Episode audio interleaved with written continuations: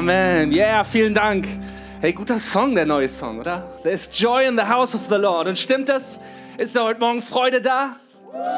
Yeah, hier vorne rechts sind zwei, die freuen sich. Come on. Ich glaube, das geht noch besser. Hey, Flensburg, Equippers Flensburg hier im Kino heute Morgen. Haben wir den Mut, uns zu freuen? Haben wir den Mut zu sagen, egal was ist, ich freue mich in dem Herrn, weil da Freude im Haus Gottes heute Morgen ist. Er ist unsere Hoffnung, er ist unsere Freude, er ist unsere Kraft. Ja, yeah. hey, mein Name ist Simon, ich bin Pastor hier und ich darf heute Morgen zu dir predigen. Ich liebe das an solchen Feiertagen wie Ostern, äh, Weihnachten und sonst was Pfingsten zu predigen, weil äh, na, die, da steckt so der Kern von dem drin, warum wir tun, was wir tun. Da steckt so der, die, die Essenz der Message drin. ich hoffe, dass ich dich da heute mit reinnehmen kann so ein bisschen und dir vielleicht ganz bisschen neu zeigen kann, wie unfassbar, wie großartig, wie wunderbar dieser Jesus ist. Wie sehr Gott weiß, was er tut. Wie sehr Gott in Kontrolle ist. Dass nichts ihn aufhalten kann dass es nichts gibt, was seine Pläne verändern kann und dass wir ihm vertrauen können und dass er der ist, der uns nahe kommt. Wisst ihr, manchmal denkst du, hey, das ist ja so Religion, was wir hier machen. Aber das ist nicht Religion, was wir machen.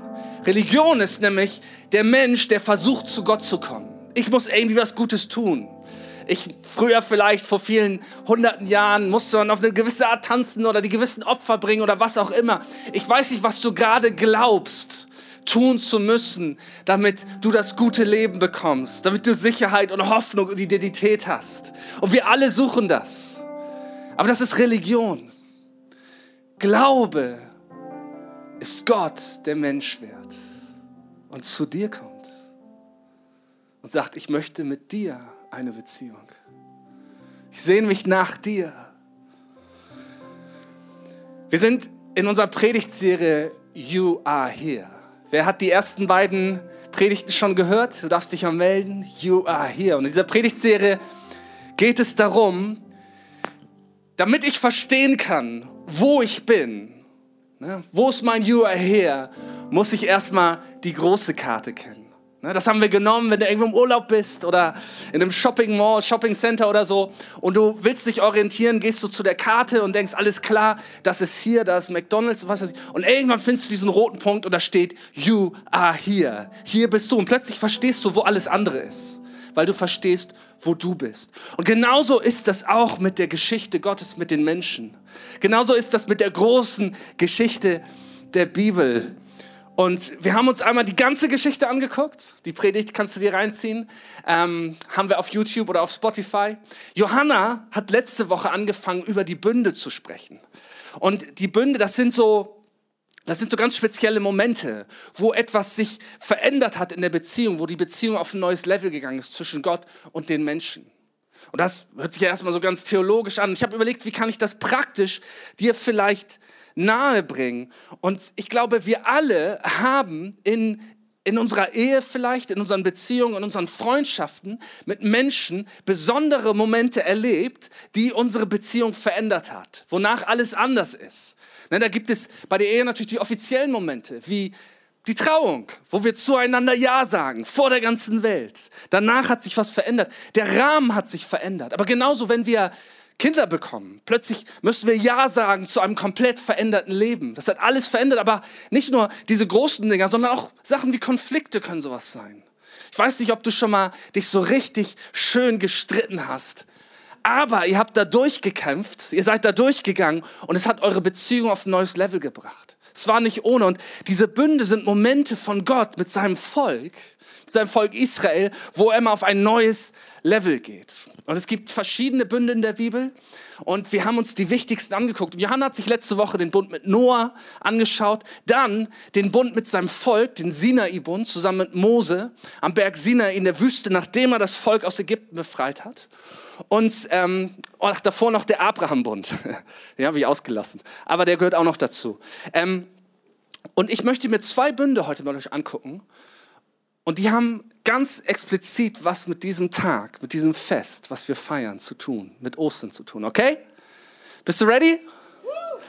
Alles klar. Das Ding ist nämlich, wenn du Jesus nachfolgst, Denn musst du verstehen, wo dein Platz in der Story ist, damit du auch verstehen kannst, was dein Auftrag ist. Wofür du lebst. Okay? Komm, wir beten für die, für die Message. Ne? Da braucht, müsst ihr immer für beten für den Pastor, der braucht Hilfe dabei. Und dann legen wir los. Jesus, ich danke dir heute Morgen dafür, dass wir Ostern feiern dürfen. Dass egal was passiert, es kommt der Tag, wo wir uns daran erinnern dürfen, dass du auferstanden bist.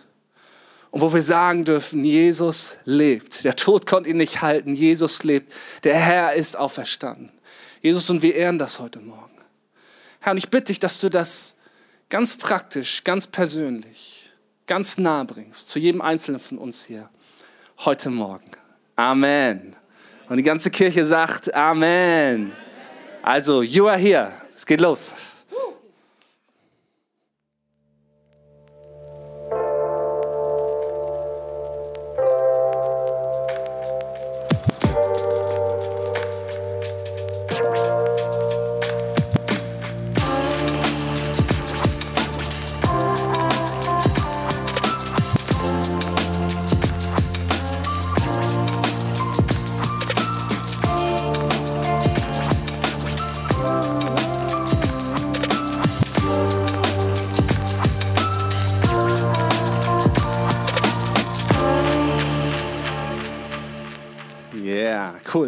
Also, wir gehen vom ganz Großen genau an den Ort, wo du gerade bist. Hey, und was wir uns heute angucken wollen, sagte ich schon, sind zwei Bünde, die so ein bisschen wie der Höhepunkt der ganzen Story sind. Und vergleichbar ist das vielleicht, wenn du Marvel-Fan bist, äh, hast du bestimmt die ganze, ganzen Filme geguckt und hast dich gefragt, ey, Endgame, wie kann der diese ganzen Stränge zusammenbringen? Wie kann das irgendwie alles Sinn machen am Ende? Das wirkt doch alles völlig losgelöst voneinander. Wie kann das bloß zu einem guten Ende kommen? Und das ist sozusagen an Ostern, das ist Endgame. Die Story ist noch nicht zu Ende, aber das ist die entscheidende Schlacht, okay? Nicht so viele Marvel-Fans hier, ne? Ja, come on. Ja. Die zwei Bünde, die wir uns heute anschauen, sind der David-Bund und der neue Bund. Die beiden hängen zusammen. Es gibt Bünde mit der ganzen Menschheit, mit dem ganzen Volk Israel, aber auch mit Einzelpersonen. Abraham, habe ich schon erwähnt, und viel später König David. Und David wird in der Bibel ein Mann nach dem Herzen Gottes genannt. Wer ist denn König David überhaupt? König David, circa 1200 Jahre nach Abraham. Aus, aus dieser einen Familie ist ein Volk geworden. 400 Jahre in Ägypten Sklaverei, aber Gott rettet sie, gebraucht Mose. Und später führt Josua sie in das Land Israel. Das Ganze läuft nach diesem tollen Start in den nächsten Jahrhunderten eher dürftig. Und es muss sich etwas verändern. Und dann beginnt die Zeit der Könige. David ist der zweite König überhaupt in der Geschichte Israels. Er ist der, der die Stämme vereint, der das Land wirklich erobert. Er erobert die Stadt Jerusalem und macht sie zur Hauptstadt. Er besiegt auch die Feinde ringsumher und legt den Grundstein für die politisch und wirtschaftlich erfolgreichste und stabilste Phase in der Geschichte des alten Israels. David wird als ein Mann nach dem Herzen Gottes genannt. Und ganz ehrlich, das hat mich immer irritiert. Der Typ ist nämlich kein Heiliger. Der hat einige Leben auf dem Gewissen. Der hat eine Zeit lang als äh, Häuptling einer Räuberbande ist umhergezogen und hat Städte überfallen und ne, er hat Ehebruch begangen, hat den, äh, den Mann umbringen lassen. Also eigentlich ist er so ungefähr das Gegenteil von dem, was man sich vorstellt als jemand nach dem Herzen Gottes. Und ähm, natürlich gibt es da viele Dinge, die dafür sprechen, aber mich hat es immer so ein bisschen irritiert bis ich dieses Jahr mal wieder eine Geschichte gelesen habe, die mich immer genervt hat. Die hat mich richtig genervt. Ich lese eigentlich einmal im Jahr die Bibel durch und immer wenn ich zu dieser Geschichte komme, dann pisst die mich so richtig an. Und zwar ist es die Geschichte von Absalom. Absalom ist einmal einer der Söhne von König David. Das Ganze finden wir im 2. Samuel, so die Kapitel 17 bis 20 ungefähr. Ich kann das nicht alles vorlesen, weil wir ein einiges vorhaben. Aber Absalom ist einer der Söhne von David. David hat jede Menge Frauen, viele Söhne, also viele Halbgeschwister. Da gibt es immer Stress, da gibt immer, gibt immer Probleme. Und Absalom ist, er wird auch beschrieben als, als unheimlich gut aussehend. Er muss ein sehr charmanter, aber auch ein extrem selbstverliebter Typ gewesen sein. Und er, er plant irgendwann oder er bringt irgendwann einen seiner Halbbrüder um. Aus gutem Grund, der hat eine Halbschwester vergewaltigt, also krasse Familienstory. Aber es, es läuft alles ziemlich schief und David verbannt Absalom aus Israel. Er muss ins Exil gehen. Und dann Jahre vergehen und immer wieder kommen Leute und werben bei David, Mensch, finde doch Gnade in deinem Herzen und hol ihn zurück. Und letztendlich ist es soweit, David sagt, alles klar, Absalom, du darfst wieder zurückkommen. Das Erste, was er macht, als er zurückkehrt, ist es, eine Rebellion zu planen gegen David. Er fängt an, die Herzen der einflussreichen Menschen in Israel zu stehlen. Er, er ist richtig, er macht, bringt eine totale Intrige, stellt irgendwann ein Heer auf und möchte die Macht übernehmen. Und tatsächlich muss David mit den ihm treu verbliebenen Truppen aus Jerusalem fliehen. Jetzt kommt's. Absalom fragt seinen Ratgeber, was kann ich machen, um der gesamten Nation zu zeigen, dass ich ab jetzt der Chef bin und dass mit mir und David nie wieder gerade gebogen werden kann, sagt der Ratgeber, ja, kein Problem. Wir stellen Zelt auf das Dach des Palastes. Da sind die zehn Nebenfrauen, die David noch zurückgelassen hat, um sich um den Palast zu kümmern. Und dann gehst du zu denen rein und vergewaltigst sie. Und dann weiß die ganze Nation, dass das mit dir und David nie wieder was werden wird. Und er tut das. Das ist Absalom. Charmanter Typ, oder? David musste fliehen, aber es sind einige um ihn herum, die sind ihm treu ergeben und er kann ein Heer aufstellen und es kommt zur Schlacht zwischen den Truppen von Absalom und David. Aber David gewinnt und sie besiegen. Und was passiert? Absalom flieht irgendwann, das ist irgendwie ein bisschen witziges Bild, er hat wohl sehr lange Haare, schöne Locken, könnt ihr euch vielleicht vorstellen, und er flieht auf einem Esel durch den Wald und äh, schaut sich nicht richtig um und bleibt mit seinen Haaren in, in, Ästen von Bäumen hängen. Der Esel reitet weiter und er hängt da so, ah, Hilfe. Und dann kommt Joas, der Heerführer von David, und sticht Absalom ab. Und das ist ein absolut durchschlagender Erfolg. David erringt die Macht zurück. Absalom ist, äh, ist geschlagen. Er ist gestorben. Und wie reagiert David auf die Nachricht, dass Absalom tot ist? Er trauert und weint bitterlich. Er freut sich keine Sekunde über den Sieg, sondern er trauert und, oh, mein Absalom, mein Absalom. Das kann man im 2. Samuel 19 lesen. Er ist überwältigt von seinen Gefühlen steht und er klagt, mein Sohn Absalom, mein Sohn, mein Sohn Absalom, wäre ich doch nur an deiner Stelle gestorben. Absalom, mein Sohn, mein Sohn. Und jedes Mal, wenn ich das gelesen habe, habe ich gedacht, was? Was der gerade getan hat? Dieses abscheuliche Verbrechen. Der wollte dich umbringen und du trauerst über ihn. Was bist du für ein Loser, David? Das kann doch nicht wahr sein. Und gerade dieses Jahr habe ich das gelesen und es hat mich so richtig genervt. Ich war so richtig genervt davon. Und ich sitze da und lese das und plötzlich realisiere ich, das ist das Herz Gottes. Das ist das Herz Gottes. Obwohl er all das getan hat, trauert sein Vater um ihn und sagt, ich wäre lieber an seiner Stelle gestorben. Ich hätte lieber mein Leben für ihn gegeben. Und vielleicht sagst du, ja gut, das, was Absalom getan hat, so schlimm bin ich nicht. Aber ganz ehrlich, es gibt bessere Menschen als dich.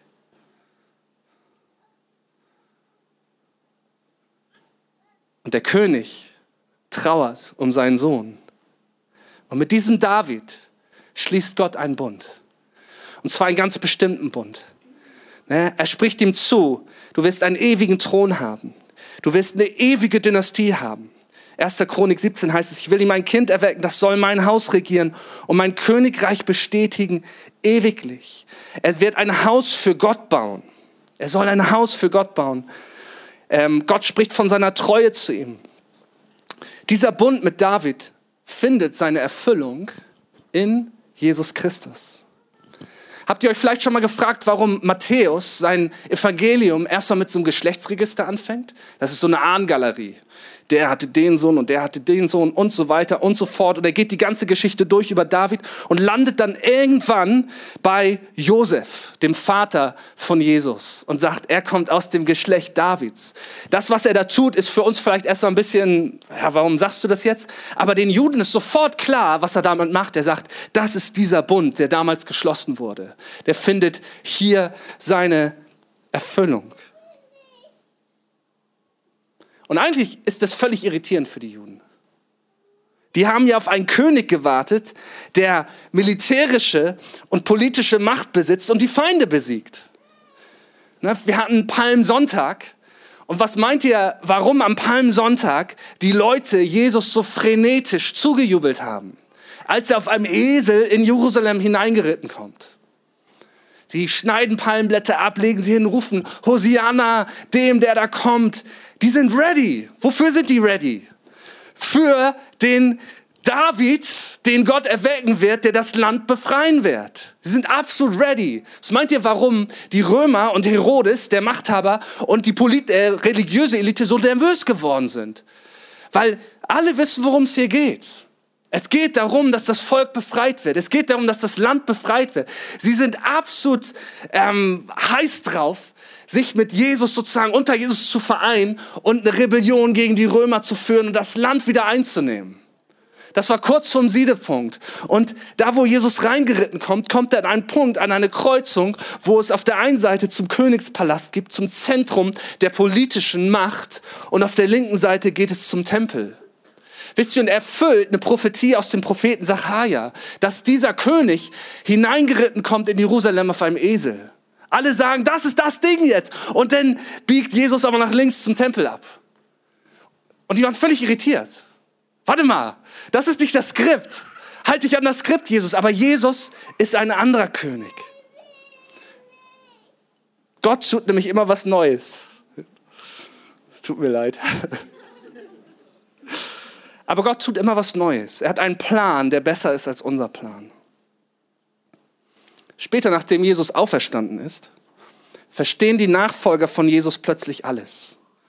Und wenn man mal das Neue Testament mit diesem Verständnis liest, dann habe ich so das Gefühl, den Platz ständig der Schädel. Plötzlich realisieren sie, ach, das hat er gemeint. Ach, das wurde da erfüllt. Ach, so ist das zu verstehen. Das ist so, als ob du einen Film guckst und am Ende kommt so ein Twist, der alles verändert. Und dann sagst du, oh, den muss ich mir noch mal angucken. Ach, so war das. Ach, das ist damit gemeint. Und genau so ist es hier, weil sie haben natürlich auch ihre Vorstellung, was Gott tun wird. Und ich möchte dir sagen heute Morgen, du hast garantiert eine Vorstellung, was Gott tun sollte in deinem Leben, oder? Ich habe eine Vorstellung davon. Ich würde ihm gerne eine Liste geben. Ich habe ein paar Sachen, die da abgearbeitet werden müssen. Und ich verstehe auch nicht, warum Gott sich da manchmal nicht so dran hält, wie ich mir das vorstelle. Und weißt du, ne, ein paar Leute sagen ja, sehr gut. Und weißt du, der Grund ist der, Gott ist besser, als du denkst. Gott ist viel besser, als du denkst. Gott ist viel größer, als du denkst. Seine Liebe ist viel tiefer. Er möchte nicht nur eben deine Schmerzen lindern, sondern Gott tut etwas Neues. Er möchte deine Füße auf einen neuen Boden stellen. Er möchte deine Füße auf weites Land stellen. Und es gilt ihm zu vertrauen. Amen. Okay, das ist der David-Bund. Und jetzt kommen wir zum neuen Bund. Dieser Bund taucht viel später beim Propheten Jeremia auf. Und wenn du bei meiner ersten Predigt dabei warst, weißt du ungefähr, wo Jeremia Prophet war. Das war in einer Zeit, als Israel schon gespalten war in zwei Reiche. Das Nordreich Israel war schon längst von den Assyrern platt gemacht worden. Und über einen längeren Zeitraum geht auch das Südreich, auch Juda genannt, geht unter. Und am Ende wird Jeremia mit in die Verbannung geführt. Und alles ist vorbei. Es sieht so aus, als ob alles vorbei ist, als ob das Schlimmste zu erwartende, als ob das eingetreten ist und dann noch ein bisschen mehr. Tiefer geht es eigentlich nicht. Und da hinein schreibt Jeremia, Kapitel 31. Siehe, es kommt die Zeit, spricht der Herr. Da will ich mit dem Haus Israel und mit dem Haus Juda einen neuen Bund schließen. Nicht wie der Bund, nicht wie der Bund, der gewesen ist, den ich mit ihren Vätern schloss, als ich sie bei der Hand nahm, um sie aus Ägyptenland zu führen. Mein Bund, den sie gebrochen haben, ob ich gleich ihr Herr war, spricht der Herr. Sondern das soll der Bund sein, den ich mit dem Hause Israel schließen will, nach dieser Zeit, spricht der Herr. Ich will mein Gesetz in ihr Herz geben und in ihren Sinn schreiben. Und ich will ihr Gott sein und sie sollen mein Volk sein. Und es wird keiner den anderen, noch ein Bruder den anderen lehren und sagen, erkenne den Herrn, denn sie sollen mich alle erkennen. Beide, klein und groß, spricht der Herr. Denn ich will ihnen ihre Missetat vergeben und ihrer Sünde nicht mehr gedenken. Mein Gesetz, das bedeutet hier die Logik Gottes für das Leben. Es soll nicht mehr in Stein gemeißelt sein, sondern ins Herz geschrieben sein, von innen heraus, durch Gottes Geist. Und es ist dieser neue Bund, den Jesus einsetzt am Tag vor seiner Kreuzigung. Das ist das, was wir am grünen Donnerstag feiern. Das letzte Abendmahl. Und da heißt es in Lukas 22, und als die Stunde kam, setzte er sich nieder und die Apostel mit ihm. Und er sprach zu ihnen, mich hat herzlich verlangt, dieses Passalam mit euch zu essen, ehe ich leide. Denn ich sage euch, dass ich es nicht mehr essen werde, bis es erfüllt wird im Reich Gottes. Und er nahm den Kelch, dankte und sprach, nehmt ihn und teilt ihn unter euch. Denn ich sage euch, ich werde von nun an nicht trinken von dem Gewächs des Weinstocks, bis das Reich Gottes kommt. Und er nahm das Brot, dankte und brach's, gab's ihnen und sprach, das ist mein Leib, der für euch gegeben wird. Das tut zu meinem Gedächtnis. Desgleichen auch den Kelch nach dem Mahl und sprach, und jetzt kommt's, dieser Kelch ist der neue Bund in meinem Blut, das für euch vergossen wird. Ich habe mich herzlich gesehen, es hat mir verlangt danach, mit euch diesen Moment zu erleben, sagt Jesus. Und es gibt eine ganz faszinierende Parallele zu dem Bund, den Gott mit seinem Volk schließt, am Sinai. Er sagt nämlich zu Mose, bring die Ältesten, bring die Leiter, das sind 70 Männer, bring die vom Volk mit auf den Berg. Ich möchte ihnen dort begegnen. Das lesen wir im 2. Mose Kapitel 24. Anschließend stiegen Mose, Aaron, Nadab, Abihu und 70 der führenden Männer Israels auf den Berg. Dort sahen sie den Gott Israels. Der Boden unter seinen Füßen schimmerte wie Saphir, klar wie der Himmel. Und obwohl die führenden Männer Israels Gott sahen, tötete er sie nicht. Ja, sie aßen und tranken sogar in seiner Gegenwart. Und der Herr sprach zu Mose, steig zu mir auf den Berg und bleib eine Weile hier. Ich will dir die steinernen Tafeln geben, auf die ich meine Gesetze und Gebote aufgeschrieben habe, um mein Volk zu unterweisen. Da bestieg Mose mit seinem Diener Josua den Berg Gottes. Wir haben uns die Geschichte angeguckt. All die tausenden Jahre, in denen Gott um sein Volk wirft. Wo er immer wieder wo er sie immer wieder rettet, wo er sie immer wieder leitet und führt und sie annimmt und immer seine, auch seine Leidenschaft ausdrückt, wo er sagt, hey, wie ein Bräutigam seine Braut zu sich holen will. Ich habe mich so gesehnt nach euch. Immer wieder macht Gott sich auf den Weg und die Dinge gehen immer wieder schief. Und jetzt, tausende Jahre später, sitzt Jesus das Wort Gottes, das Fleisch geworden ist, wie die Bibel sagt. Gott selbst, der Mensch wird. Sitzt er wieder am Tisch. Mit zwölf Männern aus Israel. Zwölf Stämme. Und er sagt, ich habe mich so gesehen danach. Ich habe mich so gesehen danach, mit euch wieder zusammenzusetzen. Und ich mache was Neues. Ich tue etwas Neues. In ein paar Stunden wird er wieder auf einem Berg sein. Diesmal nicht Sinai, sondern Golgatha. Und wieder wird es so scheinen, als ob alles vorbei ist. Aber diesmal nicht. Denn nach der Finsternis am Freitag und dem Schweigen am Samstag, wir haben über das Schweigen gesprochen, Schweigen der Jahrhunderte. Und wieder scheint es so, als ob alles schweigt, aber es ist das lauteste Schweigen überhaupt. Nach dem Schweigen am Samstag kommt der erste Tag der neuen Woche und alles hat auf diesen Moment gezielt. Propheten haben es vorausgesagt und äh, die Schöpfung selbst heißt es, sehnt sich danach, dass es endlich offenbar wird.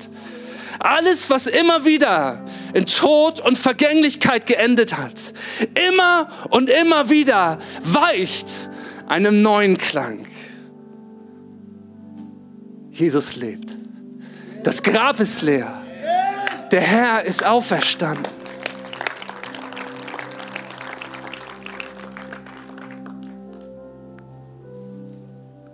You are here. Du bist hier. Das ist, wo du bist. Das ist, wo ich bin. Das ist, wo wir sind. In diesem Moment, wo Gott sagt, ich gebe euch einen neuen Bund. Ich sitze mit euch an einem Tisch. Und ich lade euch ein, das mit einzunehmen. Im 2. Korinther 3, Vers 6 heißt es, er hat uns fähig gemacht, Diener des neuen Bundes zu sein. Eines Bundes, der sich nicht mehr auf das schriftlich niedergelegte Gesetz gründet, sondern auf das Wirken von Gottes Geist. Denn das Gesetz bringt den Tod, aber der Geist macht lebendig. Hey, ich möchte euch einmal einladen, aufzustehen.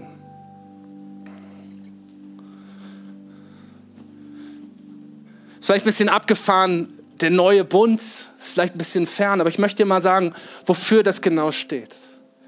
Wozu du Ja sagen darfst. Gott sagt da drin Ja zu dir. Er lädt dich ein, er möchte dir begegnen. Und wozu sage ich Ja dazu? Gibt es jede Menge Bibelstellen zu, aber ich gehe das einfach nur mal durch. Diese Prinzipien beginnen mit Gnade und Vergebung.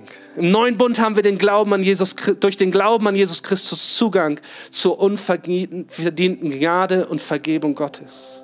Und zwar nicht einmal, nicht einmal, sondern für immer. Zwei, wir haben Freiheit von der Gesetzlichkeit. Im neuen Bund sind wir nicht mehr unter dem Gesetz des Alten Testaments, sondern leben in der Freiheit Gottes. Drei, wir haben eine neue Identität. Im neuen Bund sind wir nicht mehr Sklaven der Sünde, sondern Kinder Gottes mit einer neuen Identität.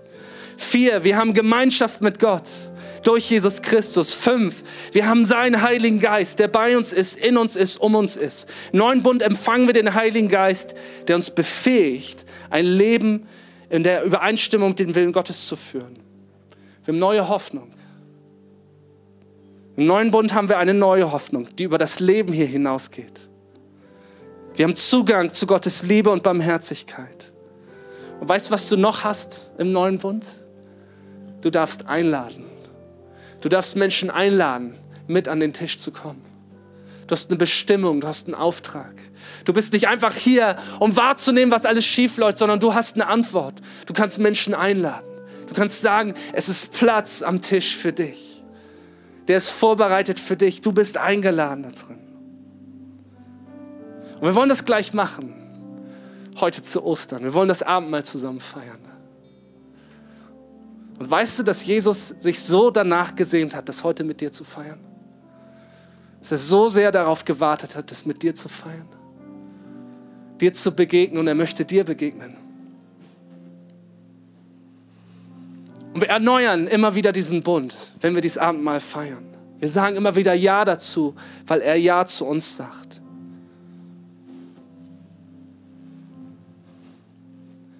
Wisst ihr, wer beim Abendmahl noch mit Jesus am Tisch sitzt?